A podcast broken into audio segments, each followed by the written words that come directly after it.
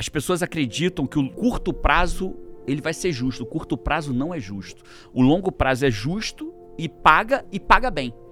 O curto prazo não.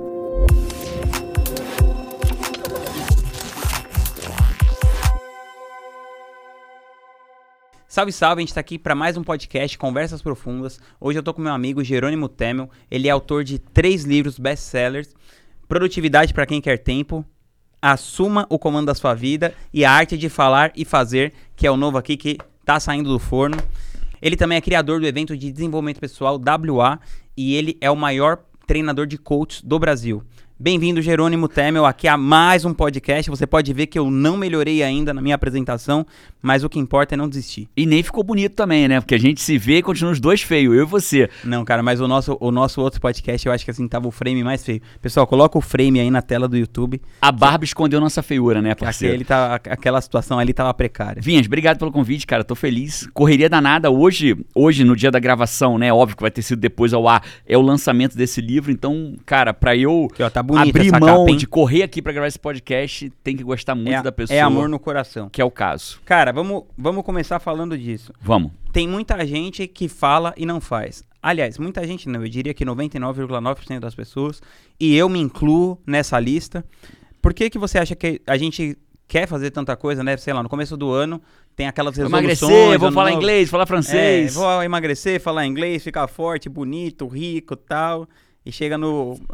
Tamo em, agora que a gente tá em agosto e a maioria das pessoas já abandonou isso há muito tempo. O que, que você acha que é a diferença das pessoas que fazem, fazem. aquilo que elas estão falando que vão fazer pra todo o resto dos mortais? Animal a pergunta. Amigo, eu preciso começar com. Preciso começar do começo.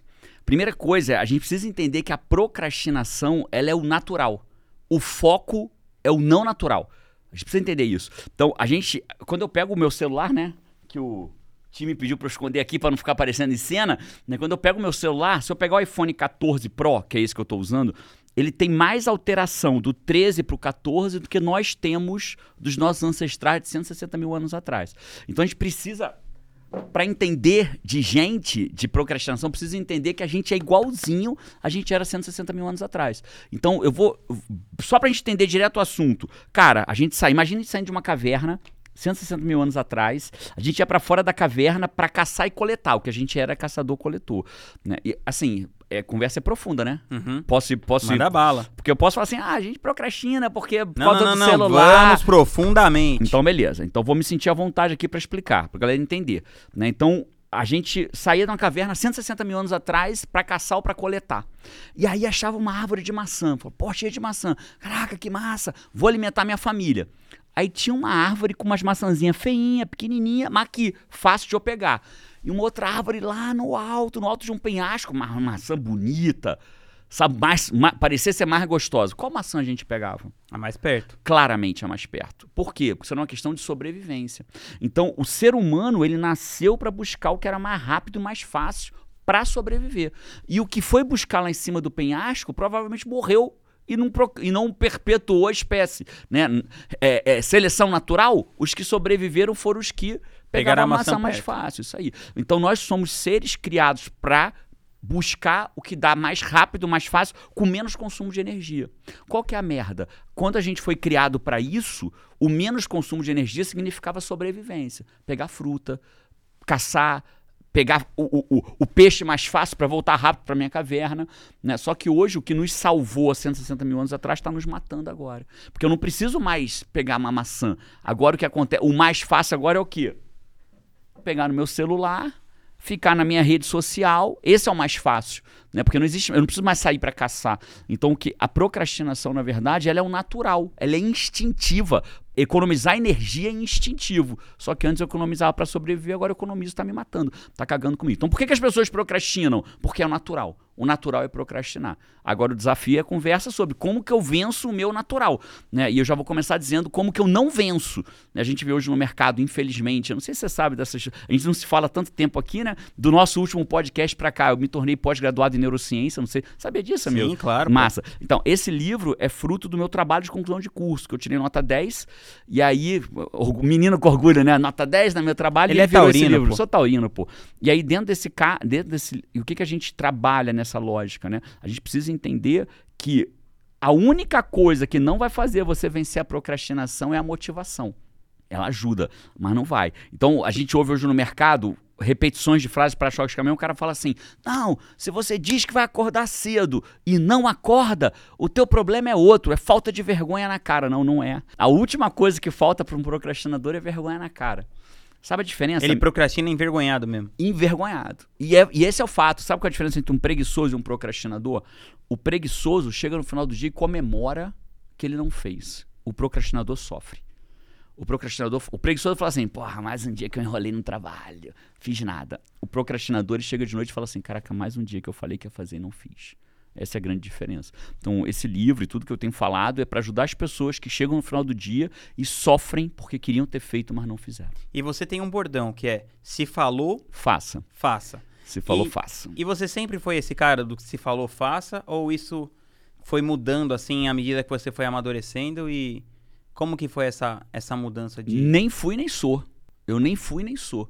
Né? É, tem um Djokovic, sabe quem é o Djokovic? Sei, pô, O tenista. um- Os maiores tenistas da história do humano. Tem vários tenistas incríveis, né? Gustavo Kirten do Brasil, Pete Sampras, mas o, o Djokovic é um dos maiores da história. Olha que louco, cara. Quando ele era o número 680, tá no livro, número 680 do mundo, ele ganhava mais ou menos 250 mil dólares por ano. E ele acertava 49% dos pontos vencedores dele. Quando. Eu vou pular. eh, Tem várias faixas. Eu vou direto pro primeiro lugar do mundo. Quando ele virou primeiro lugar no mundo, ele passou a ganhar 15 milhões de dólares por ano, só de premiação. E ele saiu de. Aí a gente pensa assim, porra, ele deve ter saído de acertar 49 para 80. Não, cara. Ele saiu de acertar 49 para 55.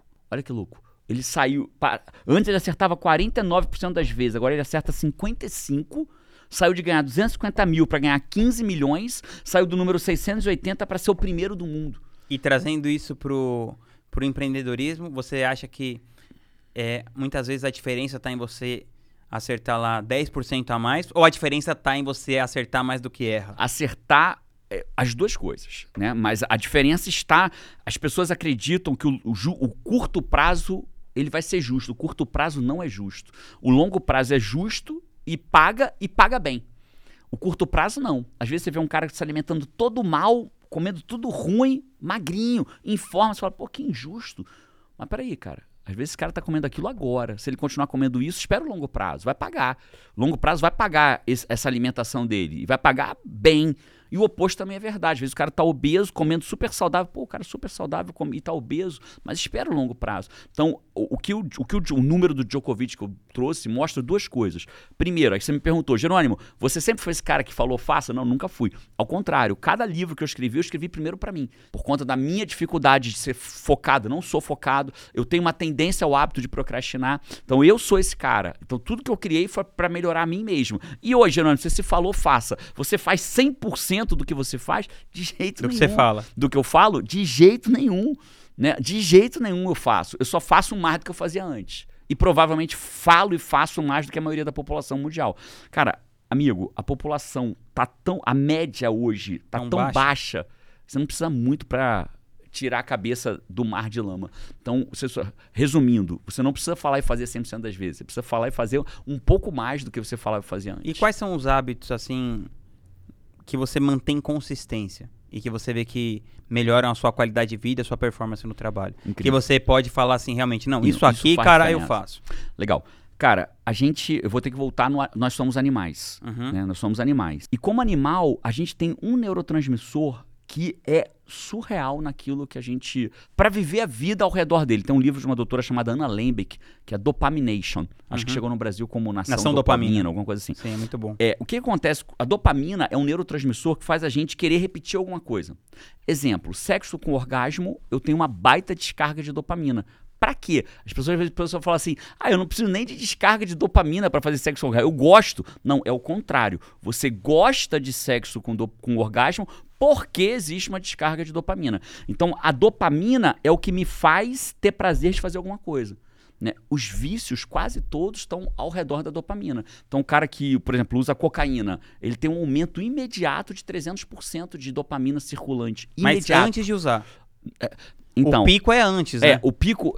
Aí a gente o vai ter. pico dopaminérgico é antes. Aí a gente teria que aprofundar, porque é é- é a expectativa que é maior do que o ato em si. do que o ato em si, né? A ideia da compra, né? Compro, não compro, compro, não compro. Dopamina pura ali rolando, e aí finalmente você compra, parece que, pô, eu tava tão animado pra comprar, comprei e aí acaba. Mas esquece o, pico nesse momento, né? A- aonde eu tenho prazer, eu tenho dopamina envolvido. Beleza. Então vamos voltar lá atrás. Lá atrás, a gente, eu, eu e você, porque a volta ao natural é a solução, amigo. A volta ao natural é a solução. Então quando a gente olha lá para, porque a gente foi feito para viver há 160 mil anos atrás e não para você viver no mundo atual que tem pãozinho de queijo, que eu peço iFood, que tudo tem gordura e açúcar e crocância, né? Então, antigamente, na tua opinião, primeiro eu caçava ou primeiro eu comia? Primeiro você caçava. Claramente, eu primeiro eu caçava. E quando eu achava uma caça, eu tinha uma descarga de dopamina. E antes de eu caçar, eu tenho o quê? Eu tenho adrenalina, eu tenho vontade de caçar, eu tenho fome. Se você olhar os animais caçando, né? Você pega uma leoa caçando, cara, o olho dela tá vidrado na caça. E aí ela caça, come, come, come, come, se sacia, descarga de dopaminérgica tal, e aí o que, que ela faz depois? Deita e dorme. Animal saciado, para responder o que, que é ine- inegociável comigo. Animal saciado, deita e dorme. Qual é a merda, cara? A gente acorda hoje de manhã, parece tem um neurônio que sai do olho, conecta com o braço, e aí o olho abre, ele vem no braço, liga o braço, aí o braço estica para a cabeceira da cama, pega o celular e puxa assim. E aí eu começo a mexer nas minhas redes sociais ou no WhatsApp, ou no e-mail, ou em site, ou seja, ou joguinho eletrônico. E um dos maiores fontes de dopamina que existe hoje pra gente é o nosso celular. O celular é feito para gerar dopamina. Então eu gero a dopamina antes da caça. E aí eu fico o quê? Vontade de deitar e dormir. Saciado. E animal saciado, deita e dorme. Ah, Júnior, mas eu não durmo, mas se arrasta a porra do dia todinho.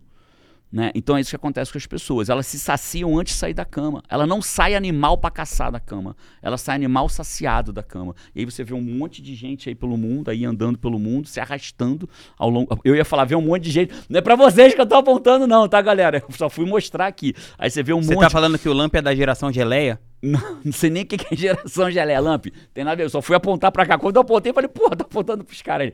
Não tem nada a ver com vocês. Aí você olha pro mundo, aí. E aí o mundo tá o quê? Um monte de zumbi se arrastando. Por quê? Um monte de animal saciado. E aí o cara para no sinal, olha no celular. O cara não consegue ficar sem olhar do celular. Da casa dele ao trabalho. Primeiro sinal que para, pega o celular. Dopamina, dopamina, dopamina, dopamina, dopamina. Animal saciado, deita e dorme. Eu não durmo, mas se arrasta. Então, aí você perguntou, Júnior, qual é o hábito que você mantém? Não usar o celular na minha primeira hora do dia. Se existisse uma coisa que eu pudesse te dizer, eu falei assim, cara, aonde que destrói a vida da pessoa? Celular na última hora do dia e celular na primeira hora do dia. Chama jejum moderado e direcionado de dopamina. Se você fizer jejum nesses horários, eu posso praticamente garantir que quase 100% das pessoas vão ter um aumento de performance imediato. Então, o que que é inegociável para mim? Celular na primeira hora e celular na última hora. E você tá conseguindo se manter 90% fiel das vezes. 90% das vezes. Então, eu, eu, eu percebo que se eu fico um tempo sem mexer no celular, parece que minha vida melhora, assim. Se eu ficar algumas horas sem mexer, né? Tipo assim, 3, 4, 5 horas.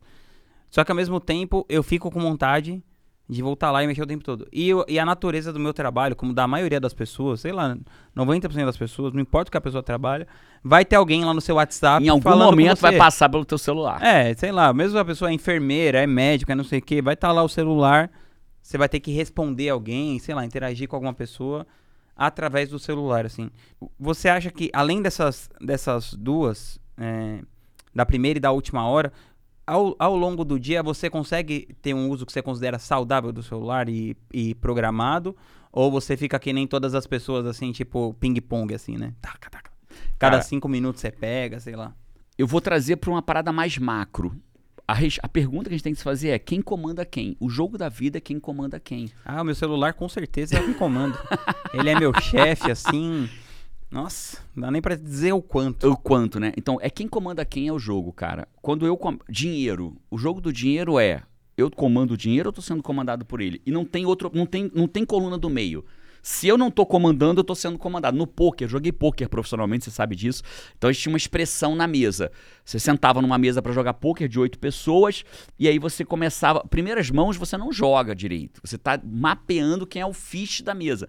O que, que é o fish, né? É o pato da mesa que você vai ganhar dele. Uhum. Né? Então, quando você tá ali jogando, você tá mapeando. Claro, vi uma mão boa, vou jogar, mas eu, eu não tô preocupado em jogar. Tô preocupado em entender quem é o fish. E a gente tinha uma expressão. Se em 10 minutos você não entender quem é o pato, é porque o pato é você. né? Então, basicamente é isso. Então, na- na- dinheiro é a mesma coisa, comando é a mesma coisa. Cara, se eu não estou comandando, é porque eu tô sendo comandado. Então, o que que é comandar o dinheiro ou ser comandado por ele? Tem cara milionário que é comandado pelo dinheiro. Não é sobre ter ou não ter, é sobre ser comandado. Né? Então você vê cara que, pô, não viu o filho amarrar o sapato pela primeira vez, não viu a presença. Pai, pai, papai, aprendi a amarrar o sapato, quer ver? Não, filho, agora não posso. Tem milhões na conta, às vezes dezenas de milhões, às vezes centenas de milhões, mas não tem tempo pra ver o filho amarrar o sapato, porque tem uma reunião que é mais importante do que o filho amarrar a porra do sapato pela primeira vez. Ele não viu. Não viu amarrar o sapato, não viu as primeiras palavras, não viu. E eu não tô falando quem tem que trabalhar porque precisa sustentar a casa. Né? Esses eu tenho dó no coração, compaixão. Às vezes o pai não viu, porque sai às quatro. Meu pai saía às quatro, acordava às quatro e meia para sair às cinco e meia para trabalhar, três empregos. Então ele não viu fazer um monte de coisa, mas não viu para ter arroz e ovo dentro de casa. Não era nem carne, era arroz e ovo dentro de casa. Diferente, diferente do cara que é comandado pelo dinheiro. Então, o celular é a mesma coisa, cara. O, o momento que eu percebo que eu não consigo mais, cara, tem cara, é, é surreal. Tem cara que você vê o cara assim, ó procurando. Sabe o que ele tá querendo fazer? Número dois. Ele quer no banheiro fazer o número dois, ele não consegue sem o celular. Então ele se desespera para achar o celular antes do número dois. Esse aqui já é um forte indicativo de um pré-vício, se não um vício. O fato é, as pessoas estão virando animais saciados durante todo o seu dia. E elas se arrastam. Por quê? Porque não tem mais prazer de fazer as coisas. Se eu estou num treinamento, por exemplo, com 1.500 pessoas, eu viro e pergunto, quem aqui a galera que me segue é uma galera que tem muito vontade de EPP, né? De evolução pessoal permanente. Então é uma galera que tem hábito de ler, é uma galera que tem hábito de ver documentários. Então quando eu pergunto pra ele, cara, quem aqui sempre teve o prazer de ler um livro, sentar numa livraria ou numa cafeteria? 90% da, da galera levanta o braço. Quem sente que perdeu um pouco esse prazer? 100% de quem levantou o braço a primeira vez mantém o braço levantado. Por quê? Sabe por quê, cara? Você já aconteceu contigo? Você já sentiu que teve mais prazer de ler no passado do que tem hoje? É, Eu não sei se eu não sei se mais prazer, mas com certeza eu lia com menos interrupção. Então, Lia mais que antes? Que hoje, honestamente? Eu lia, eu lia mais seguido. Mais seguido. E com mais hoje, prazer, talvez, talvez. Eu, hoje talvez eu leia mais ou menos o mesmo tanto, só que é, Picadinho. é fragmentado. O que acontece, cara? O fato é, vou, vou trazer a doutora Ana- Ana Lembe aqui de novo, porque ela faz a melhor metáfora que eu já vi na minha vida sobre dopamina é dela. Né? Então, honrando a fonte, você sabe que eu sou um cara que eu amo Claro. honrar a fonte. É como se existisse uma balança. Tu- tudo que nós fazemos na vida busca homeostase. Então, se a gente está com frio, o corpo treme. Por que, que a gente treme com frio? Para gerar calor e o corpo trazer para o homeostase é equilíbrio. Se eu tô com febre, eu suo para esfriar. Se eu tô com frio, eu tremo para esquentar. Homeostase. E a dopamina é a mesma coisa. Então é como se eu tivesse uma balança. Se eu começo a botar muita dopamina de um lado, a balança faz isso. E aí o que, que o meu sistema vai fazer? Homeostase. Vai, eu vou chamar de resistir à dopamina. Beleza? Então ele gera resistência à dopamina. Ela, ela, ela ilu- ilustra como se fossem uns gremlins do lado de cá. Mas eu vou chamar de resistência. Aí o corpo resiste à dopamina. Eu vou trazer o exemplo da droga só para ficar mais claro. O cara usa uma droga, 300, cocaína 300%, metanfetamina 1000%. Imagina você usar uma droga que te dá um aumento de dopamina de mil por cento. Isso é destrutivo. O destrutivo não, o cara vai se sentir muito bem na hora e depois vai destruir a vida dele. Por quê? O corpo, a balança faz isso, ó. Pá! E aí o que o corpo vai fazer? Resistir àquilo que ele acabou de usar. Então o que, que ele vai fazer da próxima vez? Querer usar mais, porque o corpo agora está resistindo. Faz sentido? Aí o cara quer usar mais droga. Pra quê? Pra ter o mesmo efeito, só que o corpo vai resistir mais ainda. E é por isso que o cara muda de droga, vai pra uma droga mais pesada. Por isso que maconha, às vezes, que gera, dop- que gera dopamina. Ah, não, maconhazinha, fumar um beck aqui. Beleza, mas daqui a pouco não tem mais dopamina por causa daquilo. Ele começa a ir pra uma droga mais pesada, E mais no, pesada. e, e no celular, como que, as, como que é o, A que lógica é é o hardcore do celular? Exatamente a mesma coisa. Eu começo a usar a dopamina do celular. Ela é mais farta, mais rápida e mais abundante. É imediata. Né? Você acha graça. Você tava, a gente estava antes aqui vendo, morrendo de rir do. o cara faz de tudo por uma coquinha, né? Uma Coca-Cola, uma Coca-Cola. O assalto rolando, cara com arma, o cara pegou a Coca-Cola, botou. E a gente riu. Gerou dopamina pra gente. Aquele, aquele, aquele stories, de, aquele rios de 40 segundos gerou dopamina Então, pra é- gente. então, como isso gerou um prazer, a tendência é voltar a fazer. Isso. Só que ele é muito fácil, muito rápido e muito mais abundante do que, por exemplo, ler um livro, que você vai demorar 30 minutos. Você precisou em 20 segundos a gente riu. Então, a balança desequilibrou. Aí o que, que o corpo faz, o sistema faz? Homeostase. Resiste. Então a pessoa começa a ler um livro, ela lê por 10 minutos e ainda não teve prazer.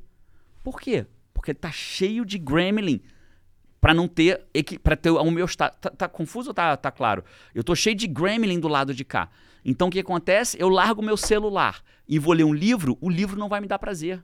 Porque o, o sistema tá equilibrado para eu ter prazer em 15 dopaminérgico segundos. tá, isso, tá desregulado. Ele está desregulado. Ou melhor, ele está regulado para homeostase. Para quê? Para gerir uma dopamina que vem de 15 segundos e não de 30 minutos lendo um livro. As pessoas hoje pegam um filme de Netflix. Antigamente, não sei se você é da época da locadora de VHS. o Opa, Lamp claro. era, o Lamp era, eu era também lá. A gente ia lá, cara, a gente, pra dizer que o filme era ruim, viu o filme todinho. Ah, esse filme não gostei não. Aí você devolvia, não gostei. Aí o cara perguntava na locadora, gostou do filme? Falava, não, não gostei não. Mas você viu o filme todo. Hoje você entra no Netflix da vida, ou alguma coisa similar a isso. Você vê Você cinco vê minutos. cinco minutos tá ruim, troca, troca, troca. Por que que tá ruim? Porque ainda não gerou dopamina em cinco minutos. Aí o teu sistema tá o quê? Desregulado. E aí você quer a dopamina rápida, aí você troca cinco filmes, não vem a dopamina, aí você vai embora. Do Netflix pega o celular. Então esse é o problema. Por isso que eu reitero contigo, quando você começa a fazer esse jejum de dopamina na primeira hora e na última hora, você começa a reequilibrar sua balança. O que, que meus alunos falam, Vinhas? Eles falam que quando começam a fazer o jejum de dopamina na primeira hora do dia, aí o teu corpo vai querer o quê? Dopamina. E ele vai ter que buscar. Só que ele não está saciado. Ele vai buscar dopamina. Eu estou falando de forma superficial Claro, para facilitar o entendimento. Ele vai buscar dopamina. No primeiro momento, ele vai sentir vontade de pegar o celular. Por quê? Olha o que acontece. Lembra que aqui, ó, bota dopamina, não dopamina equilibra. Quando eu tiro o celular, o que acontece com a balança? O oposto. Uma das descobertas mais recentes da neurociência é que o sistema de prazer e de dor está no mesmo circuito. Então, se eu tiro o meu celular, eu sinto o quê? Tristeza. E aí, cara, o circuito é o mesmo. O circuito do prazer e da tristeza é o mesmo. Então, se você tira o celular, o que, que a balança faz? Caminho contrário, ó. Pá! E o que, que você substitui? Então, você não vai substituir, você não precisa fazer nada. Olha que legal. Você vai querer procurar dopamina. Você só tem que resistir ao celular. Resistir ao celular, o que, que os meus alunos falam? Jerônimo, comecei a praticar gratidão. Voltei a ler. Fiz um café da manhã saudável, porque o teu corpo, o teu sistema vai buscar formas de caçar. Né? Como ele não precisa literalmente sair para caçar, ele vai fazer um café da manhã saudável. Aí o que, que meus alunos falam? Jerônimo, tomei café, passei a tomar café da manhã com a minha família, voltei a conversar com meu marido, com a minha mulher, voltei a prestar atenção no que meu filho fala, passei a caminhar. Por quê? Tudo isso vai gerar dopamina para ela. Só que para essa pessoa. Só que num primeiro momento não gera, porque a balança está desequilibrada. E aí a homeostase agora acontece ao contrário. Aí você, qualquer coisinha que você coloca aqui, lê um livro. Pô, voltei a ter prazer de ler um livro. Vi o sol nascer, voltou a ter prazer de ver o sol nascer. Nossa, dei um beijo no meu filho com presença plena. Voltei a ter prazer de dar um beijo no meu filho. E aí a coisa se equilibra novamente. Então, se eu pudesse dizer assim, Jerônimo, se eu pudesse dar um conselho, pra, eu daria o que eu faço lá em casa, né? Meus filhos só podem pegar esse celular pela manhã no final de semana e nove horas da noite, nossa casa é o momento do carregamento dos eletrônicos. A gente bota tudo para carregar. E aí todo mundo bota as coisas para carregar às 9 da noite, e de 9 às 10 é o tempo que a gente demora para dormir, 10 horas tá todo mundo babando nas suas camas. E você não leva o celular pro quarto? Então, hoje em dia, vamos lá. Uma vez eu tava malhando com, com personal trainer. Aí o cara botou uma barra para eu fazer supino, sabe supino? Uhum. Você deita, né? Só que ele só me deu a barra. Eu falei, pô, Arlen, o nome dele é Arlen. Arlen, bota umas barrinhas, uns pezinhos aí, porra, um mico na academia aqui, bicho. Falei, não, amigo. Primeiro você vai fazer para pegar o movimento. Então, no começo, eu não podia dormir com o celular no quarto. Porque o meu o celular me comandava. Hoje, de forma muito íntegra, o celular não me comanda mais. Então, eu posso dormir com o celular no quarto porque não tem problema nenhum. Eu não vou acordar e. Cadê o celular? Eu vou acordar e tô indo malhar. Vou acordar e vou dar uma caminhada, vou dar uma corrida. Porque você usa o celular como alarme e tal. Uso o celular como alarme, né? Eventualmente, antes da minha última hora, o meu celular, eu me permito ver rios com a Paty. Cara, quer dizer que eu não posso. Não, se você olhar aqui, tem rios que eu mandei pra Paty ontem. De memes que a gente assiste junto. Então, às vezes, o nosso. Em vez de ver um Netflix, a gente vê uns rios, acabou. Botou lá, acabou, desacelera. É, mas lê. eu acho que eu tô na- nessa fase aí que você Que o pessoal fala assim, não, se você tá com problema de bebida, coloca a bebida no fundo da geladeira. Esconde. A pessoa do tipo assim, irmão, você não tá entendendo. Aonde está o celular? não né? deve você colocar isso no fundo da geladeira. Você tem que colocar em outro, em outro, em outro cômodo, no mínimo. Não, a, a própria doutora Ana Leme que fala disso, né? Que eh, você tem que você tem que criar. É a lógica. Pra gente, né? É a lógica de criar atrito. Eu tenho que criar atrito para aquilo que eu não quero e tirar o atrito daquilo aquilo que, eu quero. É basicamente isso. Facilitar. Esse é o jogo. Dificulta o que você não quer fazer e facilita o que você quer fazer. Pô, show de bola.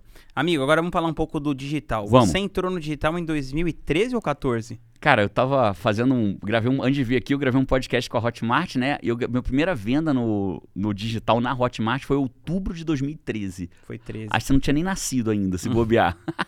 Caramba. Cara, outubro de 2013. Acho que não tem cinco pessoas que venderam antes de mim do que no dia. Difícil achar cinco é, pessoas. que continuam, que né? continuam, claro, que continuam. Né? Então, outubro de 2013 foi minha primeira venda. no Cara, digital. e aí, nesses. Se você fosse identificar nesses 10 anos que você tá observando esse mercado digital, o que, que você acha? Se você fosse fazer um resumo assim, cara, começou assim pra chegarmos até aqui.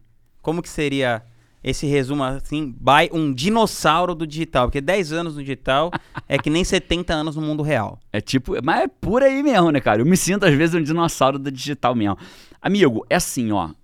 É, aconteceu com o mercado digital, na minha opinião, exatamente o que acontece com qualquer mercado. Né? Primeiro, é a teoria do livro do Oceano Azul. Primeiro é o Oceano Azul. Como qualquer mercado que está sendo aberto. Né? Então você vai ter três fases muito marcadas. A fase do cara que tem que abrir a facão o mercado. Esse cara sofre, mas ele é o primeiro a chegar na ilha. Ele abriu e é o primeiro a ver um. um porra, olha que lugar maravilhoso, paradisíaco, inexplorado. Então ele aproveita.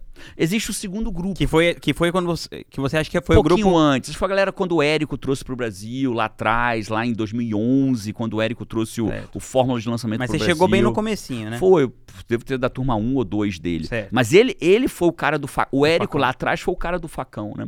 Então ele abriu e ele tirou benefício de ser o cara do facão. Benefício merecido, diga-se de passagem, ter sido o cara do facão. Aí vem um segundo grupo, que é o grupo que age rápido, né? Que o cara. Os early adopters. Isso, os early adopters. Não- né? Então, eu diria que seria os first movers, que é o cara que se move primeiro, sabe? Então, early Antes do early adopters. eu acho que é depois do. early- eh, Tecnicamente eu não sei dizer, mas o early adopter é o que adota. Que, que age primeiro. Depois vem o first movers, que é o que se move primeiro quando viu que alguém adotou. Eu, fui esse, eu fui esse cara. Se entrar no. Posso estar errando no tecnicismo, né? Então, mas se entrar. O cara que desbrava com facão e o cara que viu. Opa, esse cara desbravou um mercado ali. Eu vou atrás dele. Que foi o meu caso. Eu sou esse cara. Eu não abri com facão. Eu aproveitei que alguém abriu e fui logo atrás Certo. né? E aí o mercado é um oceano azul. Ninguém está fazendo aquilo. Nem qualquer mercado é assim. Né? Então aí o oceano azul vai começando a ficar bom e aí vão vindo os tubarões. E aí vira um oceano vermelho. É, é ruim o oceano vermelho? Não, tem vários benefícios de ser um oceano vermelho, mas não é mar para amador. Então se você me perguntar assim, Jerônimo, qual é a Quais grande... são os benefícios de ser o Oceano Vermelho? O mercado está amadurecido. Antigamente você não tinha ferramenta para fazer quase nada, né? Fazia tudo, cara, era difícil. Descobrimos uma plataforma que faz webinário. Cara, hoje você tem ferramentas que não acabam mais. Hoje você tá a dois cliques de estar vendendo em várias plataformas de, de pagamento, seja Hotmart, seja tantas outras surgiram no mercado hoje e vão continuar surgindo. Isso é um benefício. As pessoas já não acham mais que mar, é, marketing digital é, é, é- é pirâmide, né? Porque quando surge é pirâmide, igual coaching, né, cara? O mundo do coach é pirâmide, é, é um monte de coisa. Eu já fui acusado de fazer pirâmide com coaching. Coaching é uma metodologia que existe desde 1805, até de antes, mas é, da, é estudada em Harvard. Tem curso de coaching em Harvard, eu fui acusado de fazer pirâmide, né? Então, agora já não tem mais, ninguém se acusa mais, né, de ah, marketing digital é pirâmide. Não, é um mercado est- instituído, estabelecido, né, já sabe como funciona. Então, esses são alguns benefícios, na minha opinião. Então, resumindo, acho que você me perguntar, resume numa frase, resumo.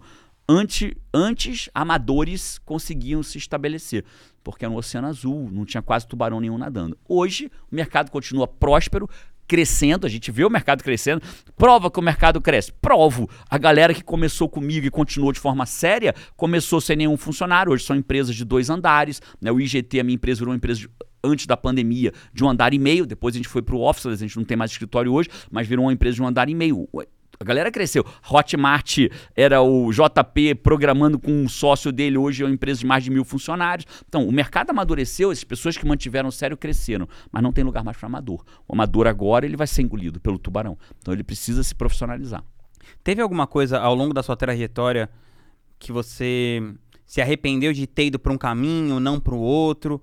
Algum conselho que você daria para você aí no meio desse caminho que você falaria assim, cara, eu acho que eu Claramente. devia ter colocado mais energia Claramente. nisso aqui que você não colocou. Claramente. Mudar menos. Se você olha para. Eu olho para os caras que estão hoje no mercado com. é, eu, vou, eu vou separar. Essencialismo. É, vou- isso. É aquela imagem do essencialismo clássica, né? A bolinha com várias setinhas indo em várias direções e a bolinha indo num, e a setinha num lugar só. Vou separar os players sérios do mercado, Uhum. né? Como eu e você e, algum, e tantos outros, que não são poucos, são muitos players sérios. Um mar de não sérios, mas tem também um mar de sérios. Falando dos players sérios, os que continuaram, cara, resultados incríveis. Você é um deles que faz a mesma coisa praticamente desde o primeiro dia que entrou no mundo digital. né? E eu fiz muitas coisas diferentes. Então, se você olhar pra mim e falar assim, Januário, cara, é, você enriqueceu? Sim. Né? De forma transparente? Sim. Você tem uma vida confortável hoje? Sim. Você se arrepende? Não. Mas se eu olhar pra trás, o que, que eu aprendo? Faltou continuar na mesma coisa. Eu não apostei no longo prazo como hoje eu percebo que eu deveria ter apostado. E pra você, assim, quais são os. Se você pudesse falar assim, grandes. Grandes alavancas de crescimento no digital. Por exemplo, eu penso assim, cara, a personalidade é uma grande alavanca de crescimento. Ok. Então, pessoas assim, sei lá, como o Ícaro de Carvalho, o Italo Marcílio Inquestionável. e tal. A, a simples personalidade dos caras é um- uma reserva de mercado, Ok. né? Outras pessoas, a imagem, a pessoa é muito bonita, tem um... É o X Factor da pessoa, vamos Isso, chamar assim, esse né? X Factor, exatamente. Isso. A pessoa tem aquela, aquela atração, né? Cria a imagem, como por exemplo a Leila ama. Tem algumas pessoas assim. Outro fator eu acredito que é o produto ser muito bom e você ficar insistindo naquele produto, né? Outro fator pra mim assim é, é o tráfego pago consistente. Você não ter medo, porque eu vejo que as pessoas assim começou com esse negócio que o ROAS era muito alto e depois diminuiu e as pessoas deram aquela impressão de nossa, O mercado agora. esse negócio não tá ruim. dando mais certo. Não, o tá? mercado Do tipo, a- pessoa investia mil, voltava 100 mil, agora ela investe 10 mil, volta 30, ela acha que o mercado é ruim. Então, eu, eu, para mim, é um pouco disso. E pra você, o que, que você acha que são esse, essas alavancas? isso. Cara, vamos lá. Eu vou dividir em três etapas a tua resposta bem objetivamente. A primeira etapa, cara, todas as vezes que eu quis crescer em algo na minha vida, eu contrato um mentor para aquilo. Então, essa é inquestionável para mim, que é um encurtador de caminho, uma baita alavanca, você ter alguém que te guie por esse caminho. Só que tem um, tem um trick aqui, tem uma pegadinha aqui, né? As pessoas ouvem muito a opinião dos outros. A gente não pode ouvir a opinião dos outros, a gente tem que ouvir o resultado dos outros. Não ouça opiniões, ouça resultados. Então, a merda é que quando alguém te dá uma opinião, ela não te leva para onde você quer ir. Ela te leva para onde a pessoa que deu opinião tá. Então, opinião dos outros leva ela para tá tentando te levar para onde ela está e não para onde você quer ir.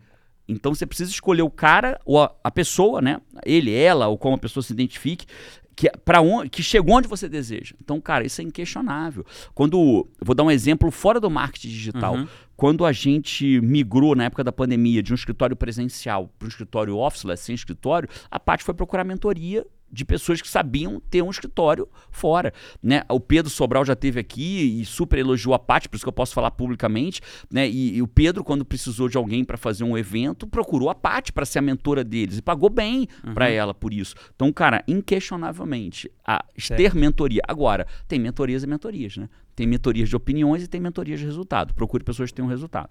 Cara, a segunda alavanca é que as pessoas querem inventar a roda. Cara, o cara não sabe nem fazer o arroz com feijão e quer fazer um filé mignon com gorgonzola. E, e olha que sou vegetariano. Agou até a boca, eu sou vegetariano. Aí o cara não faz nem um arroz com feijão e quer inventar a roda. Não, isso pra mim, não, pra mim não funciona. é aquela funciona pessoa assim. que nunca foi na academia e aí chega e fica três horas numa loja falando, cara, será que o tênis é com a pegada mais pronada? É tal? isso, nunca correu, bicho, vai correr com o tênis que você tem. Depois vai perguntar se a sua pegada é pronada, supinada, neutra. É isso aí, matou. Então acho que isso é um grande problema do mercado. O cara entra, não quer, não quer confiar no método de um cara que já fez aquilo 300 vezes, quer fazer do jeito dele e aí se ferra. E aí diz que o mercado é uma merda. Quando na verdade ele foi o, o que fez a merda, né? Ele não é um merda, porque isso não é identidade, isso é ação. A ação dele foi uma merda, ele se ferrou com a história, né? Então esse é o segundo ponto, né? Não fazer o feijão com arroz bem feito, cara, que é pular a etapa do feijão com arroz. Natureza não dá salto, resultado no marketing digital também não dá salto. Então esse para mim é o segundo. Agora o terceiro, cara, eu vou pegar tudo que você falou, Vinícius. Eu diria que existem vários caminhos vários caminhos para você chegar onde você deseja, né? Então, quando você fala de fator X, por exemplo, eu tenho um fator X na minha opinião. Eu sou um cara que sei explicar forma de, as coisas complexas de forma simples. Eu amo meus alunos e eu faço isso há 10, 11 anos, praticamente você faltar uma semana gravando vídeo. Então, meu, qual é o meu fator X? É, é a consistência. Constância. Constância há 11 anos nesse mercado. Há 10, meu primeiro vídeo, 10 anos. Longevidade. Longevidade. 10 anos gravando vídeo Num YouTube. mercado que é bem efêmero. Bem, eu nunca dei, eu nunca explodi, Vinhas. Eu nunca explodi. De forma transparente. Muitos, claro, o Ícaro explodiu, o Wendel explodiu, o Joel J explodiu, Pablo Marçal explodiu. Eu nunca explodi. Você- como, é que você, como é que você vê isso? Você pega meu canal de YouTube, ele não tem um pico Mas ele cresce constante. constante. Vou chegar na placa de um milhão agora. Agora, tem cara que chegou na placa de um milhão e já nem existe mais. Então eu vou chegar na placa de um milhão esse ano, tô com 990 mil seguidores. Nos próximos semanas eu tô chegando a um milhão, mas eu cheguei de um milhão constante, cara.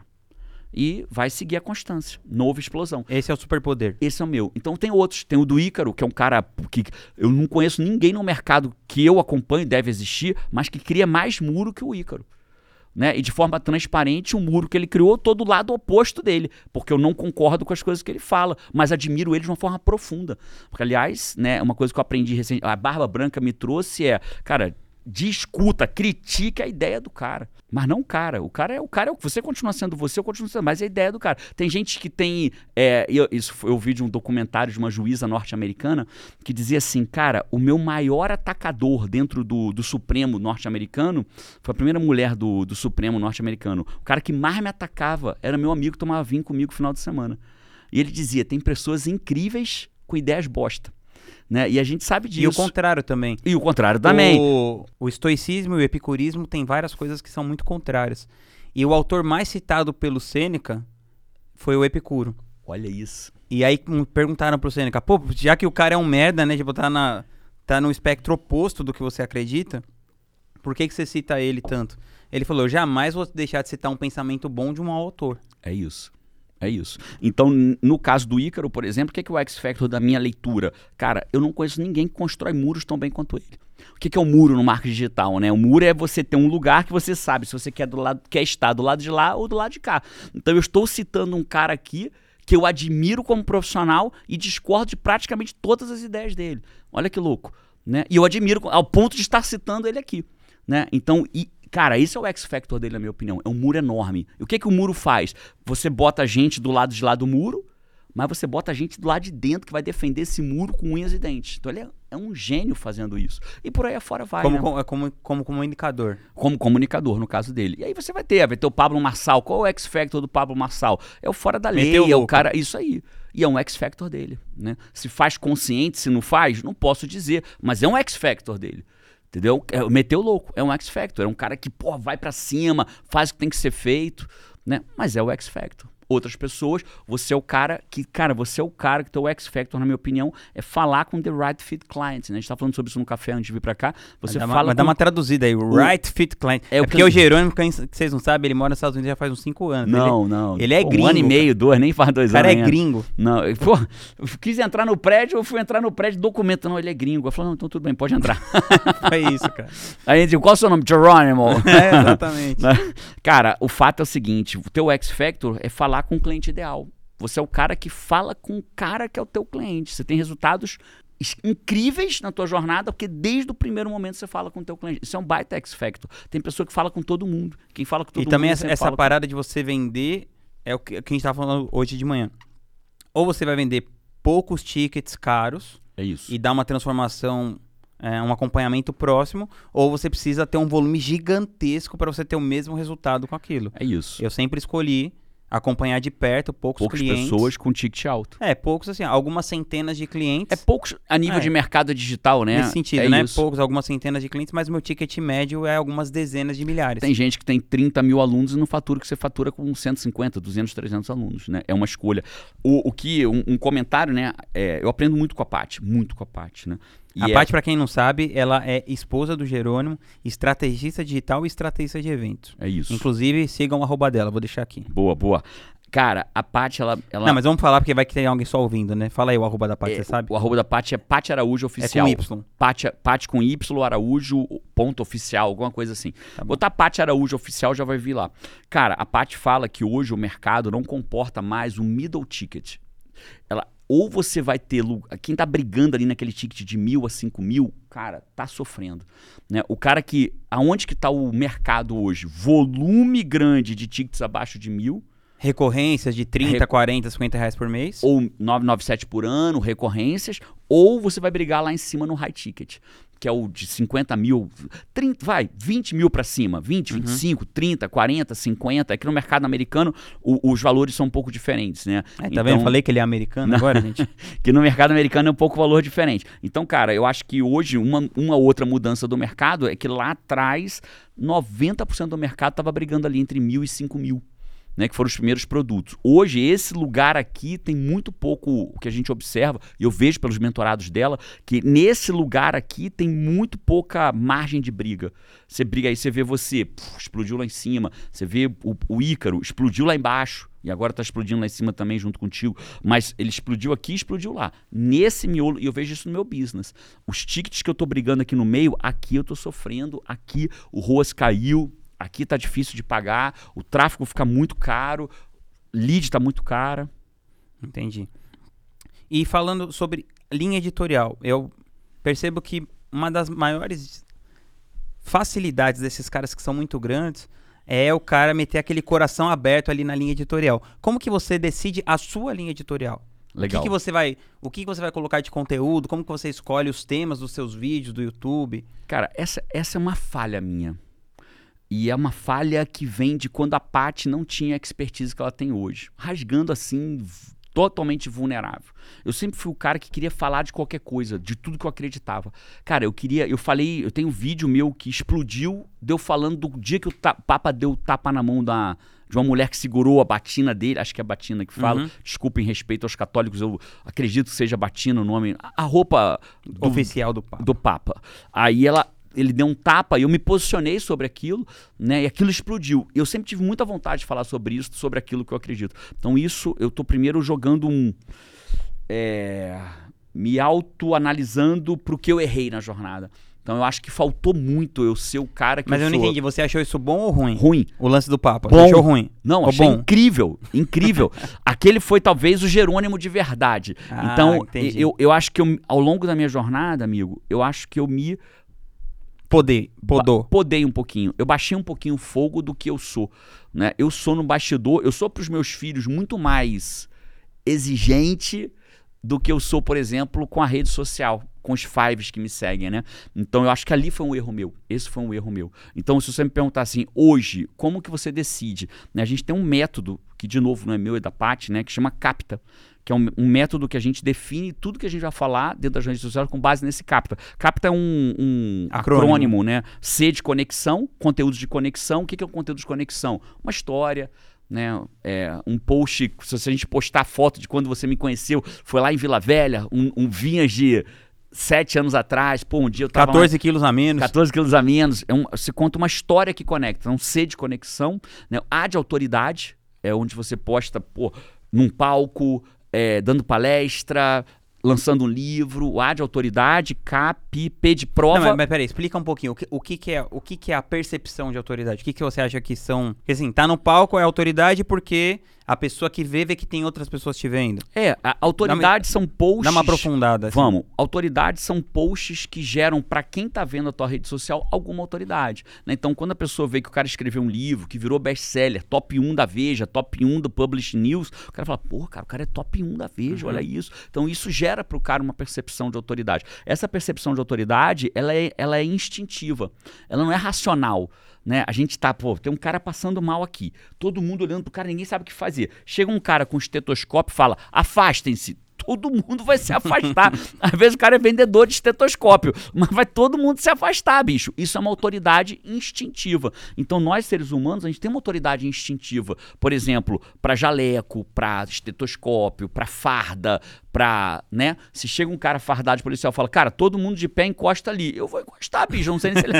Eu não vou perguntar, me prove que você é policial. Eu vou encostar ali, amigo. Tá tudo certo, parceiro. Primeiro você encosta, depois você vê. É, claro, pô. Então o cara quando tá num palco, o cara quando lança um livro, o cara quando tem. tá com uma autoridade, uma pessoa do lado. Pô, quando eu mostro a minha foto lá do Tony Robbins, pra quem conhece Tony Robbins, fala, porra, o Gerando tem uma foto com Tony Robbins. Uhum. Né? E, assim vai, e assim vai sendo feito. Então, o A de autoridade é posts que geram autoridade. Certo. O cap... mas, mas só dúvida, esse, esse conceito ele cabe para todas as redes? Você está falando especificamente só de Instagram? Não, todas as redes. Cabe para tudo. Eu estou usando o Instagram que é o que o pessoal tá, tem tá, mais tá, usado tá. para todas, né? Mas vale para todas. Para todas. é um princípio. Que, é um princípio. Eu quero a, a parte quer construir nos clientes dela e na nossa conta, eu sou um cliente dela, a, o, o, todos, esses, todos esses elementos. Né? Então, o C de conexão tem que ter tudo isso ao longo de uma grade perene, que é um, um termo que eu aprendi com a gratitude, que vocês usam bastante, que é de grade perene. Então, capta, conexão, A de autoridade, P de prova.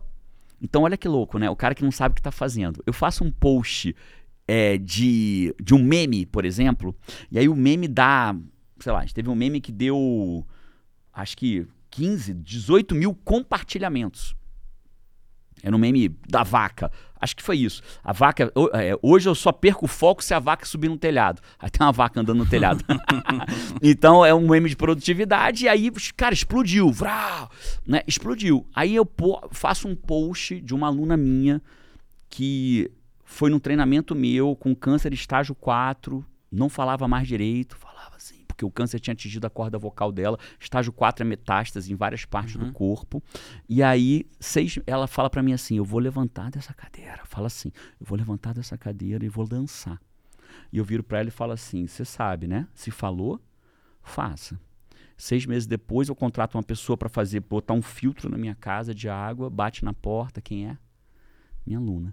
Eu não reconheci logo, né? Aí ela falou assim: não tá me reconhecendo. Eu falei: não. Então, Marcela e Poliana. E aí eu falo, caraca, abraço, choro ela. Né? Aí eu faço um post desse, de uma pessoa que encontrou força para vencer um câncer.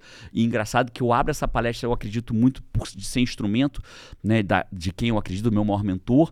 E aí, naquele momento, eu abri essa palestra falando de um caso sobre câncer. E ela estava nessa plateia, né? E eu não sabia que ela estava, né? Então, e ali ela falou, cara, vou ter força, eu vou vencer, tal. E venceu. É, tem duas semanas atrás, ela fez um PET scan, zero célula cancerígena no corpo. Está em remissão completa. Mas voltando, aí eu faço um post desse, 195 curtidas. Três comentários. Aí o cara fala assim, porra, não serve esse post. Aí ele não faz nenhum post mais desse e vai fazer só de meme. Se ferrou. Né? Porque esse post, se o cara não sabe por que, que você está fazendo um post, você para de fazer. Pô, meus posts, né? um post meu hoje dá 3 mil, 4 mil, 5 mil curtidas. Esse deu 190. História real. Deu 190. Não esse da Poliana específica, só foi uma história. Quando eu posto uma prova, que é um resultado de um aluno, 190 curtidas. Uhum. Ah, não vamos fazer mais disso. Tem que fazer. Porque o cara não curte, mas ele viu. Então o P é de prova captar. É, Te... Tem esse lance que todo mundo fica muito focado no como, só que a pessoa não se pergunta o porquê. Por que que tá fazendo aquilo? E o quê? E o quê? Então, ó, então tem que ter de tudo, né? Aí o P é captar. O T, algo técnico, que é onde você prova que você sabe o que você está falando. Né? Quando Sim. você faz um vídeo seu explicando sobre marketing digital, você sabe o que você está falando. É o técnico. E finalmente o A é o algo irresistível, que, que é o meme, que é uma, um coach, uma frase, por que, que você está fazendo aquilo? Esse cara não vai comprar porque ele viu uma frase tua ou um meme teu, mas ele vai passar a te seguir por causa disso. Então tua rede cresce. Mas é, é, é uma parada de aumento de awareness. De awareness, de algoritmo do Instagram. Pô, quando o Instagram vê que o meu vídeo foi. Um, um post meu foi compartilhado 15 mil vezes, vai me dar uma moralzinha no próximo Entrega post. Mais. Vai tender a entregar mais. É, com todas as teorias sobre algoritmo, o cara vai entregar quem, quem Claro, quem performa. Quem performa. Então, o algo irresistível é para performar. Agora, você pega um amador, né, é, o mercado não, dá, não é mais para amador. Você pega um amador, ele faz o quê? Só algo irresistível. E aí vai vender, não vende. Não consegue vender. Por quê? Porque não tem o técnico, porque não tem a prova, porque não tem o algo, porque não tem autoridade, porque não tem a conexão. Então, é, aí você me perguntou, Jânio, como é que é a criação do teu conteúdo assim? Então, como eu falo hoje, né? Eu estou posicionado hoje como coach com, com os meus seguidores. Coach de produtividade, é, coach especialista em produtividade e neurociência. Então eu vou postar o Capta baseado em produtividade e neurociência. O Vinhas vai postar o Capta baseado em marketing digital, estrategista digital. Então, esse a Paty vai postar baseado em eventos, se for o caso dela. E assim vai ser o Capta baseado nisso. Então, é assim que a gente faz a produção de evento lá no IGT. Inclusive, isso agora foi um conteúdo técnico. Isso foi um conteúdo técnico. Claro, se eu fosse um. Eu não falo disso, né? Mas se eu fosse a Paty sentada aqui, ela tinha acabado de fazer um conteúdo técnico. Perfeito. Pô, muito massa. Cara, agora vamos, vamos entrar numa parte mais profunda da coisa. Quero que você me fale o seguinte. Fiquei com medo. Cara, primeiro, o que, que significa ser uma pessoa de sucesso para você? Sucesso? Vai lá, no fundo da alma. Por isso que eu tô pensando, para não ir no automático e no raso. Vou ter que dividir em dois, duas realidades. Até em cinco, se você quiser. Pra, mas vou dividir em duas, é o suficiente para mim. Eu tenho um maior mentor, né? Tá JC. Na, tá na minha tatuagem. Morreu dois mil anos atrás, numa cruz, né? Tem uma tatuagem no braço aqui, escrito Soldado do Criador. E você tem seu Memento Mori, é assim que fala? Memento Mori, eu tenho o meu, eu não vi o mundo a passeio, né? Então, eu acredito que existem duas vidas, a material e a espiritual, claramente. E a gente precisa plantar nas duas. Né? Então, eu preciso dividir sucesso nessas duas, dessas duas escalas. Eu acho que toda vez que eu tentei misturar missão com trabalho, com não sei o que, eu me ferrei. E eu entendi que você tem que são dois plantios diferentes. Você até pode plantar no trabalho. Esse livro, por exemplo, cada livro que você comprar desse, você está doando cinco pratos de comida, literal. Né? São cinco pratos de comida. O, os meus dois livros anteriores são já a gente já com o instituto que eu fundei a partir do Produtividade para quem quer tempo, foram mais de 4 milhões de pratos de comida. Para quem não sabe, chama o Instituto Bem Nunca Para. É isso, IBNP, o Instituto Bem Nunca Para. Porque o Bem Nunca Para mesmo. Já foram mais de 4 milhões de pratos de comida. Então, eu, eu defendo, eu acho que sucesso eu só consigo definir em que área.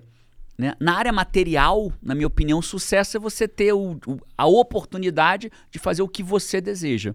Quando você não tem oportunidade, tem muita gente que é dono de negócio, mas ele é um empregado do, do próprio negócio. Uhum. E pior, ele é o empregado que mais trabalha do próprio negócio, né, cara? Então, quando você não tem liberdade de fazer o que você quer, acho que é o oposto do sucesso. Acho que sucesso é você poder acordar de manhã e fazer o que você quer. E fazer o que você então, quer. Então, para você, o sucesso é agenda livre? Não é você fazer o que você quer.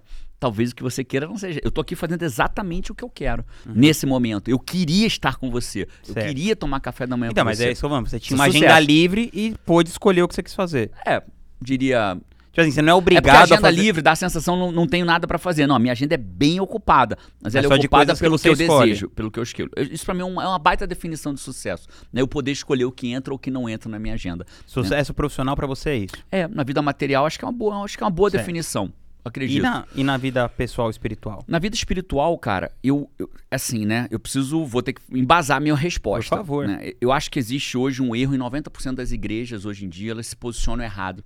Elas se perderam na jornada. Claramente elas se perderam na jornada. Porque tem uma passagem que eu gosto muito de Jesus, que ele tá andando sobre as águas. Aí Pedro, Pedro era o discípulo dele, um dos mais próximos. Um dos mais questionadores. E mais questionadores. E mais próximo, porque só questiona quem é próximo. Quem não, não alcança você não te questiona. Quem te questiona é quem está mais perto de você. Uhum. Né? Então ele me. Ele, dos mais questionadores, ele fala assim: Jesus está vindo. Aí ele fala: quem que tá vendo lá? Aí ele fala: sou eu, porra. O pô é licença poética minha. Tô vindo, sou eu, porra, Jesus. Aí Pedro fala: duvido, me prova. Ele fala: então vem, vem até mim. E aí Pedro começa a andar, ele dá uns três passos sobre a água, segundo está escrito na Bíblia, e aí começa a afundar. E Jesus vai lá e salva ele.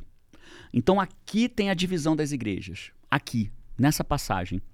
Óbvio que ela é uma ilustrativa da divisão das igrejas. Grande parte das igrejas prega que Jesus vai te tirar do fundo das águas. Só que a igreja não, não percebe o que vem depois disso. Sabe o que Jesus faz com Pedro depois disso? Ficar puto com Pedro. Ele vira e fala assim: você Homem não, de pouca fé. Homem de pouca fé, você tinha que ter andado sobre as águas. Só que isso não vende. Isso não vende igreja. Isso não, não faz a igreja ficar lotada. Né? O que faz a igreja ficar lotada, eu vou te tirar do fundo das águas. Ele vai tirar. Só que ele vai ficar puto, porque ele queria que você andasse sobre as águas. Né? Então, aqui, para mim, é a grande divisão. E esse cara, esse que eu estou mencionando agora, Jesus, ele diz uma coisa pra gente. Neste mundo, é fala dele. Neste mundo terão aflições. Ele explicou isso. Então, parceiro, o cara querer buscar paz nesse mundo, ele tá errado. Ele tá errado, ele tá indo contra o que Jesus. Neste mundo, bicho, você vai ter aflição. Mas tenha bom ânimo. Então não busca paz, porque você não vai ter. Ele já preparou, ele não enganou ninguém, né? Embora algumas igrejas a, talvez até bem intencionadas, falam: não, vem para cá, aceita Jesus, você está salvo. Aceitar Jesus não é a linha de chegada, é a linha de começo. Né? Ali, a partir de agora começa a tua grande responsabilidade. E Jesus termina dizendo que existem duas portas. Termina não, né? Termina no que eu vou falar agora. A porta estreita e a porta larga. Então, para mim, sucesso espiritual é você tomar as decisões que te levem para a porta estreita e não para a porta larga. E as pessoas se distraíram. Né? Acreditam hoje que. É, Explica o, que é a porta estreita a, a larga. porta estreita é a porta desafiadora, difícil. Decisões difíceis, né? É a porta estreita. A porta larga é a fácil, é a porta do mundo. Né? A gente vê hoje as pessoas misturando religião e espiritualidade com dinheiro né? Como se o que Jesus quisesse da gente é que a gente prosperasse financeiramente para se beneficiar de tudo que há no mundo. Bicho, não existe isso nas palavras de Jesus. É o contrário. Né? Os atos e palavras de Jesus mostram o oposto disso. Mostra assim, parceiro, é desconforto, larga tudo e me segue. Por que, que você não andou sobre as águas? Levanta-te e anda. Ele não fala pro cara, te curei, amigo, te curei. Agora você que era aleijado tá curado. Levanta-te, pega tua maca e anda. Até a mãe dele, quando vira e fala assim, filho, acabou o vinho da festa. Ele podia fazer assim, pronto, mãe, já tá cheio de vinho lá, não enche o saco não. Não. Pega lá três tonéis lá de não sei o que, enche de água. Ele faz todo mundo agir, parceiro. Então, na minha visão, aqui está o grande erro, né? Então, para mim, sim, cara, Jesus tem alta expectativa, Deus tem alta expectativa sobre você, sobre mim, ninguém vê o mundo a passeio. E para mim, sucesso no campo espiritual, eu consegui tomar as decisões mais difíceis, ser fiel com a minha mulher, ajudar o próximo. Por onde eu passar, ontem eu estava deitado na cama, eu tô longe de alcançar isso, né? Tô no caminho na jornada. Tava deitado na minha cama ontem, toca a campainha, o, um concierge lá do hotel, um garçom, traz um vinho para mim, nem bebo, né? E era uma a recepcionista me viu chegando, eu vi que ela quando me viu, ela fez uma carinha de acho que ela me conhece. Uhum. E aí mandou para mim um bilhete, ah, poxa, eu sou fã de vocês, vocês da parte, pro senhor e sua senhora, né? Tô mandando um vinho para vocês, tal, tal, tal. Eu não vou poder ir no lançamento do livro, eu tava de cueca deitado embaixo da coberta, tirei, me vesti, assinei um livro para ela, desci de elevador, fui lá embaixo, entreguei para ela, ela chorou. Então que por onde a gente passar, que a gente deixe um rastro de bondade, de alegria e de amor. O cheiro que a gente tem que deixar para onde a gente passa tem que ser de bondade, alegria e de amor. A gente tem que sair do lugar, as pessoas falam, pô, cara, esse cara é diferente. Né? Essa para mim é a porta estreita, sabe? Escolher não receber. E se esse livro vender um milhão de cópias? Eu acabei de. Ele vai ser todo pro combate à fome infantil. Se ele vender um milhão de cópias, eu perdi 5 milhões de reais no plano material mas ganhei 5 milhões de reais em, em, cestas básicas, provavelmente num campo espiritual. Então, eu não consigo dividir sucesso sem ser sucesso nas duas áreas. Então, para mim, esse é o sucesso material, esse é o sucesso espiritual, decisões difíceis que me levem para a porta estreita, plantio aqui para colher aqui, plantio aqui para colher lá. E, e dessas decisões para a porta estreita, Quais são as, as mais difíceis de ser tomadas no dia a dia, assim, para você? É a que me traz para o campo material né, é que me traz para o campo material. E aí tem a ver com. Aí vem a loucura, bicho. Você é profundo e me trouxe a loucura. Quando eu comecei a estudar procrastinação, eu entendi que a gente procrastina a porta estreita.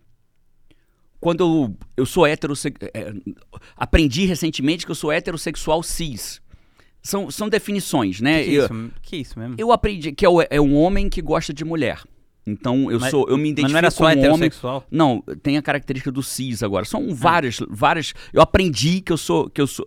Tomara que eu tenha aprendido certo, né, para que eu não passe uma informação negativa. Mas não importa.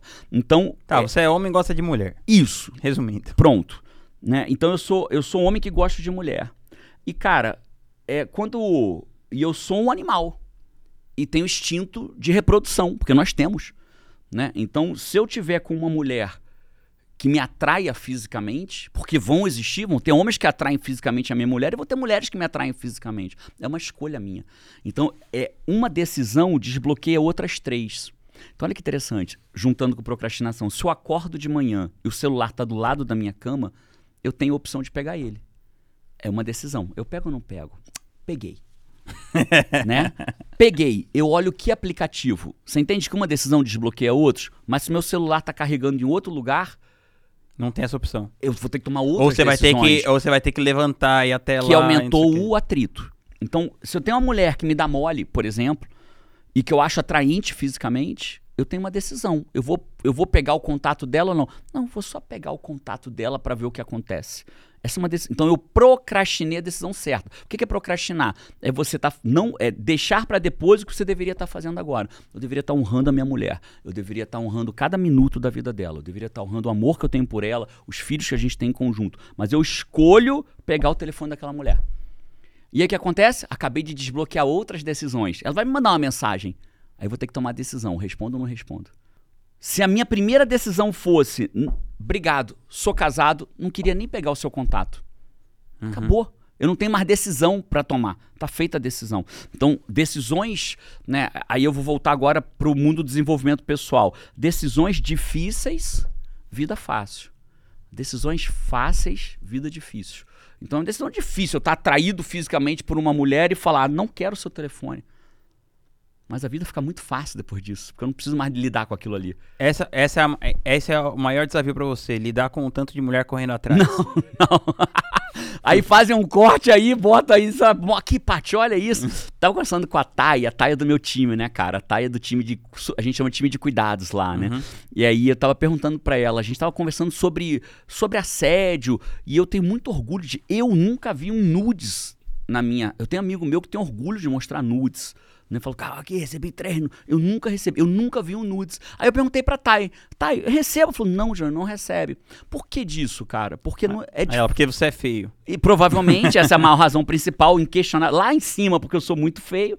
Aí descendo para um segundo nível, depois de eu ser muito feio, cara, não, não tem um é lugar. Bonitão, não tem um lugar que eu não fale da Paty. Sim, não sim. tem um lugar que eu não fale do João e da Carol. Então, as pessoas entendem qual é o jogo que eu tô jogando nessa vida. Quando elas entendem o jogo que eu tô jogando, pô, cara. É... Então, mas aí, nesse caso, não cria dificuldade para você no dia a dia. Isso. O que eu tô perguntando é o que, tipo, o que que você. Será que, pra, então, pra você, será o celular, talvez? Não sei. O que que é que é a, a, maior dificuldade que você fica assim, porta larga, porta estreita, porta Cara, larga, porta é, estreita. É, é, é, jogar meu, meu é, Sêneca, né? Sêneca diz, eu acho que talvez você tenha me apresentado o estoicismo, né? Eu não tenho certeza absoluta, eu gosto muito de honrar a fonte, mas certamente você foi um, um deles. Hoje eu estudo estoicismo, né? E Sêneca diz que da vida nós não, não, não somos carentes. Nós somos pródigos. A gente tem muita vida, porém joga ela fora. Então, se você me perguntar onde a tua porta estreita, a sua, Jerônimo, é em não desperdiçar o meu tempo. Uhum. Cada dia uma dádiva. A pergunta é: o que, que eu fiz? De... Se a gente assumisse cada dia da nossa vida, aquele, aquele, aquele quadro famoso do estoicismo que você vai marcando os quadradinhos de cada dia da sua vida e você vê. Eu fiz um desse para mim recentemente e falei: rapaz, já, já foi, já foi um tanto. Já foi um tanto dos quadradinhos e, e um tanto dos melhores anos. Eu tô, vou fazer 50 agora. Um tanto dos melhores anos. Embora eu tô melhor hoje, na minha opinião, aos 50 do que eu tava aos 30, 35, né? Mas beleza. Então, o, o que, que eu estou fazendo de cada quadradinho desse? Esse é um desafio para mim. Eu falo assim, porra, joguei um dia fora. Uhum. Sabe? Eu não vi um mundo a passeio tá na minha tatuagem, mas hoje. Mas, mas você consegue ter essa percepção que isso já é uma puta diferença. Não, percepção que a maioria clara. Que assim, você fala com. A, sei lá, eu acho que eu, eu mesmo muitas vezes não tenho essa percepção assim. E agora falando isso, eu, eu comecei a pensar, nossa, realmente eu tô. Tem vários dias que eu.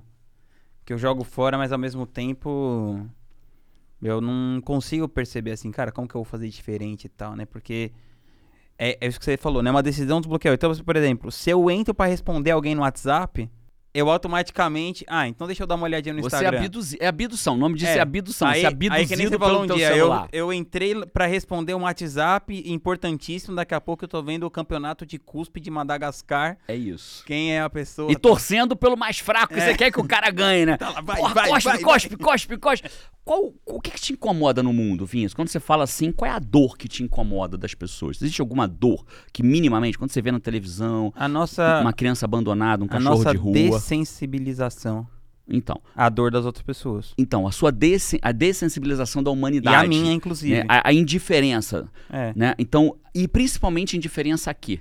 Qual é a dor que você fala assim, cara, quando eu vejo uma pessoa que ninguém fazia nada, inclusive eu, me dói animais, sacrifício animal. Não, eu, assim. Ah, esse negócio de, Crianças de matar bicho pra comer e tal, mas assim. Eu, eu moro aqui em São Paulo, cara, então tem muita gente dormindo na rua. Muita gente dormindo na rua. E aí a, e aí a gente passa por uma relação de. É, de medo, né? Claro, Porque a pessoa, natural. As pessoas também muitas, não todas, mas tem muitas que estão se drogando e tal. E, E, pedra é sinistro. e você fica, você fica assim, cara, será que eu abro aqui esse- o vidro do meu carro com a minha filha aqui dentro É, é uma decisão pra falar com um cara que tá potencialmente drogado e tal? É uma decisão É, desafiadora. Então, assim, eu, é- eu penso que, que o mundo não- não devia ter isso, né? É isso. Então, é, e aí o que acontece? A gente fica se entretendo tanto, se entretendo tanto, tanto, tanto, tanto, é, que a gente passa por isso como se não fosse nada. É, é como a parábola do bom samaritano. Todos os dias acontecendo. É isso. É, é, eu gosto muito da ideia. Uma vez eu estava descendo de rafting no Rio. E aí chegou uma altura de rafting, barco, né? Barco inflável. E aí chegou uma hora o cara falou assim: os- o, o guia falou: pode pular no rio agora, segura o colete salva-vida assim, que você vai flutuar por uns dois quilômetros abaixo do rio agora. O rio vai te levar um tempão, porque a correnteza leva. Só tem que tomar um cuidado, que é não bater. Se você for para a esquerda, nada para o meio. Se você for para a direita, nada para o meio de volta, para não bater nas pedras, porque as pedras podem te machucar na beirada do rio, né? Vai bater na pedra, pé, mas machucar. Falei, beleza. Então, uma forma muito legal, sabe, Vinhas, é a gente definir quais são as pedras dos dois lados. Então, por exemplo, cara, uma pedra de um lado é você nunca se divertir. A diversão faz parte da vida. Eu gosto de acreditar que a vida é uma escola e as circunstâncias são os professores. Né? As merdas, eu levei um tiro na barriga, né? Você teve que fazer uma cirurgia recentemente de emergência no hospital. São circunstâncias. Você já quebrou, já deveu, né? São circunstâncias da vida. Elas nos ensinam pra caramba. Mas numa escola tem recreio e tem férias. Né? Então, o que você não pode querer fazer de um lado é não ter recreio nem férias. Então tá tudo bem que você, porra, você gosta de rios? Vai ver rios. Eu gosto de jogar videogame. Eu jogo Rocket League com meu filho, que é um jogo de futebol de carro. A gente joga, joga uns campeonatos lá tal, joga junto. Tá tudo bem fazer isso. Aí qual é o lado oposto? É a indiferença completa. De um lado, eu tenho, porra, nunca descansar. E do outro lado eu tenho a indiferença completa. Então, em algum lugar entre a indiferença completa e nunca se divertir, vai ter um lugar que você pode deixar a corrente te levar. Então, assim, você me Aquela pergunta. parada da virtude tá sempre no caminho do meio. É o caminho, o budismo fala disso, né? E também, né? O estoicismo provavelmente também. Então, dentro dessa linha lógica, onde eu quero chegar, cara? Existe alguma coisa que a gente pode fazer? E o pouco nosso, normalmente, é muito para algumas pessoas. né? Então, às vezes, a pessoa fala assim: ah, né, ontem eu fiz uma ação que os quatro maiores doadores passavam o dia comigo. Então, só ontem, aqueles quatro caras que passaram o dia comigo, né? Eles, eles vou citar um nome por, por amor a eles, né? O Gilberto, o Herverton, o Bruno da Next, acabou que veio a Carol representando a Next, e o Agner, que é um barbeiro de uma cidade pequenininha. Eles quatro, só eles doaram 10 mil pratos de comida. Só os quatro. 10 mil pessoas sendo alimentadas por ele. Aí alguém diz assim: ah, mas teve um deles que só doou para passar o dia com você. Não sei, que, não acredito que foi. Né? Foram tocados. Mas vamos imaginar que teve. Qual o problema? E daí? O cara que vai comer, bicho, ele não quer Ele saber. não sabe como- não sabe. por que ele que o cara Só doou. quer saber porque a comida tá na frente dele. Então, assim, sabe, amigo, eu acho que entre o, o tudo e o nada. Tem um monte de caminho que você pode escolher. Então, pra mim, você me perguntou onde está a porta estreita, achar esse lugar. Como eu me cobro muito, eu acho que eu nunca estou fazendo o suficiente. A gente já doou 4 milhões de pratos de comida e eu acho que eu ainda não fiz o suficiente. E por que, que eu acho? Porque quem, a quem muito é dado, muito, Muito será será cobrado. cobrado. né? E eu acho que eu, eu tenho algumas, alguns talentos que eu posso oferecer mais. Eu faço palestra gratuita, eu vou no sertão da Bahia, eu dou comida, eu ajudo as pessoas, eu desço, mas pra mim eu ainda não tô. E pra terminar essa fala, cara, é, é, e é aquilo que eu acredito, né? Eu gosto muito do soldado é, tá no meu braço, né? É, vou mostrar aqui pra. Você não- chegou a ver essa tatuagem nova, Vinha? Chegou a ver essa não? Não. Essa é- antes era uma Eu lembro que, eu era lembro uma que era cruz uma... que lembrava um punhal. Isso, que era... Então, essa é a nova e eu escrevi Soldado do Criador aqui, né? Então, como soldado, eu penso assim, cara, é, fique no. o- o- às vezes o coronel fala assim, fique nesse posto até segunda ordem. E a sensação que eu tenho é que eu fiz muita coisa até agora, mas estou longe de fazer o que eu deveria fazer nessa existência material, sabe? Só que eu não tenho, não tenho tido orientação espiritual desse segundo. Esse primeiro plano eu tive, no segundo eu não tive. Então, até segunda ordem, vou continuar alimentando as pessoas, vou continuar doando meu direito autoral, vou continuar falando de Jesus onde eu puder, né? Você é um cara que me defende muito para falar disso, né? Você sempre nos bastidores fala, você tem que falar, se libertar daquilo, né? E você me ajuda muito falando disso. E eu já venho cada vez falando mais. Falei no Hotmart, no podcast ontem eu já falei e cada vez vou falar mais. É o meu maior mentor e vai continuar falando dele.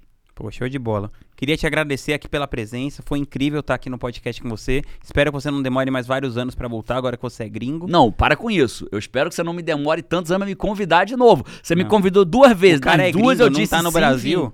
Amigo, agora- eu agora ele abri tá. mão, eu tinha um encontro hoje com a minha equipe pra fazer o, a revisão técnica e, artística do evento que eu vou fazer no final de semana. Não, galera, obrigado. hoje é a primeira vez na história que eu não vou participar. Moral, moral. Porque eu vou estar com vinhas. Tamo junto, amigo. Obrigado e, pelo convite, gente, eu adorei queria, estar antes de acabar aqui, só dar esse depoimento. O Jerônimo foi a primeira pessoa de todos que me estendeu a mão. Isso foi em 2015, tava num evento. Cara, tava numa situação muito difícil, assim, financeiramente. Eu tinha ido nesse evento com o dinheiro emprestado de um amigo. Chegou lá, e conversei com ele, a gente ficou amigo. Ele me contratou para fazer um trabalho com ele. Depois eu ele foi meu primeiro mentor no marketing digital. Entrei no mastermind dele. E a partir dali as coisas deram certo. Eu nunca tinha lançado nada. Entrei lá, eu lembro que eu falei para as pessoas assim: "Ah, eu tô pensando em fazer 18 lançamentos esse ano". Aí todo mundo começou a gargalhar Isso assim. porque já era tipo metade do ano, né? É. Falei, tô pensando em fazer uns 18 lançamentos esse ano. O pessoal começou a gargalhar Você e tá tal. louco. Mas é impressionante isso, como uma pessoa pode mudar a sua vida para todo sempre, porque igual ele falou, né, uma decisão desbloqueia a outra, então é isso. Eu conheci ele, aí eu conheci outras pessoas, aí a coisa foi andando, foi andando, foi andando.